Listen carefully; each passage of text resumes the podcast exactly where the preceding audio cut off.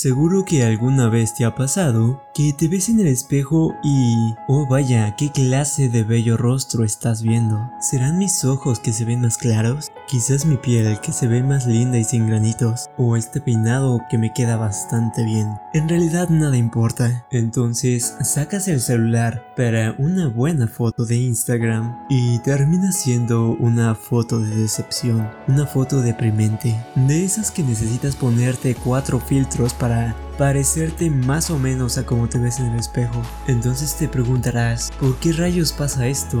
¿El espejo nos mintió? ¿Debería de haber algo para tomar screenshot al espejo? Bueno, al menos la última pregunta debería de ser un sí. Hoy hablaremos de este tema, ¿por qué sales mal en tus fotos si te ves bien en el espejo? Además de agregar algunos consejos para verte mejor en las selfies. Bienvenido a Cuestionando la Cotidianidad, un podcast de Pandora's Channel. Comencemos. Bueno, una de las principales causas está en nuestros ojos. La cámara del celular no funciona ni ve de la misma manera. Por muy HD 4K que sea, no va a ver igual que tus ojos. Nuestros ojos observan imágenes en movimiento, no escenas estáticas. En este sentido, las personas nos parecemos un poco más a una cámara de video, o al menos eso dicen los especialistas de Cambridge Color. Cuando te miras en el espejo, la imagen es una suma de tus dos ojos. Aunque veas peor con uno que con otro, es la suma de ambas. Y esto es perfectamente normal y comprobable cuando le intentas tomar una foto a algo en movimiento. Normalmente suelen salir borrosas. Puedes intentar tomarte una foto en estos momentos. Toma una foto mientras estás hablando. Seguro que pones una cara graciosa. En 12 de cada 15 fotos nos vamos a ver con la boca chueca, los ojos raros, a lo mejor uno más grande que otro, pero esto solo se ve en la cámara, no en tu cerebro que registra el movimiento. Por eso no vemos la mayoría de caras como chuecas o feas. Tu cerebro registra el movimiento en conjunto.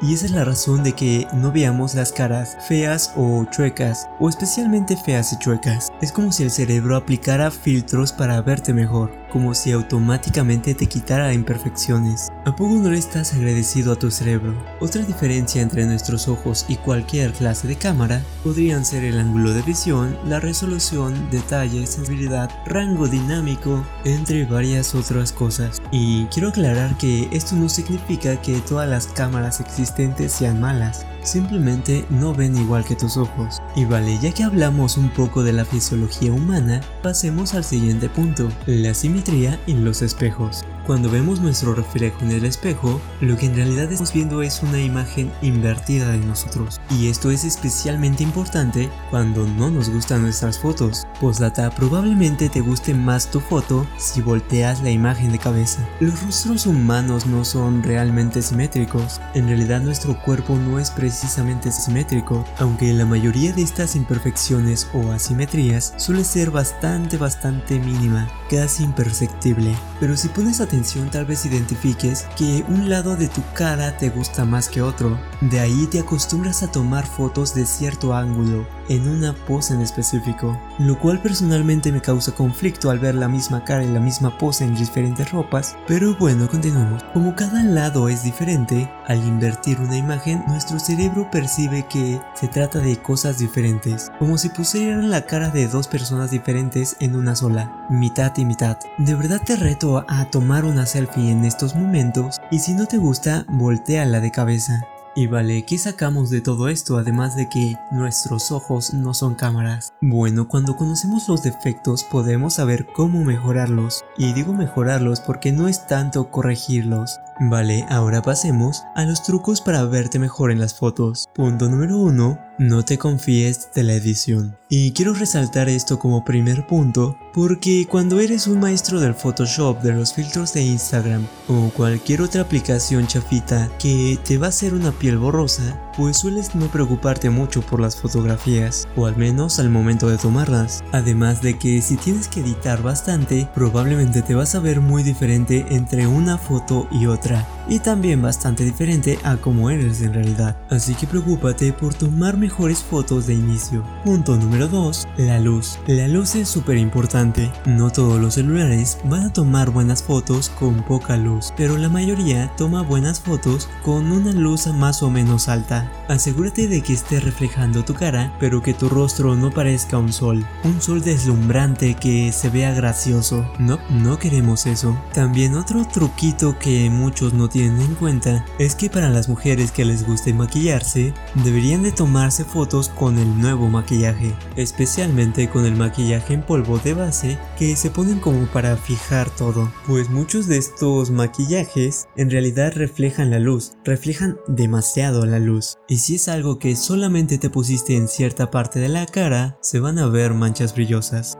Inclusive hay marcas de maquillaje para esto, tanto para reducir la luz como para reflejarla aún más. Así que recuerda tomarte algunas fotos cuando pruebes un maquillaje nuevo. Y vale, ya está la luz. Punto número 2. Intenta nuevos ángulos. Sé que probablemente tienes tu ángulo favorito, pero piensa en qué es lo que quieres reflejar, no solamente en que te quieres ver bien. Por ejemplo, las personas que quieren ser imponentes se toman selfies desde ángulos más bajos para que se vean más grandes. Las personas que se quieren ver tiernas con la cámara desde lo alto. Y un consejo para que no pierdas tanto tiempo es tomar un video. Solo intenta nuevas poses y mantente ahí unos segundos para que no pierdas tanto tiempo y cuando alguien te pida una foto, conozcas alguna otra pose que no sea mandando un beso al aire con la cara de pato. También que si es una foto en grupo, recuerda pedirle a la persona más alta que tome la selfie. Mantén una cara alegre para que la empatía de los demás haga efecto y les guste tu foto, ver las selfies de tus estrellas favoritas y de vez en cuando probarlas para probar qué tal te ves en ellas. Podría dar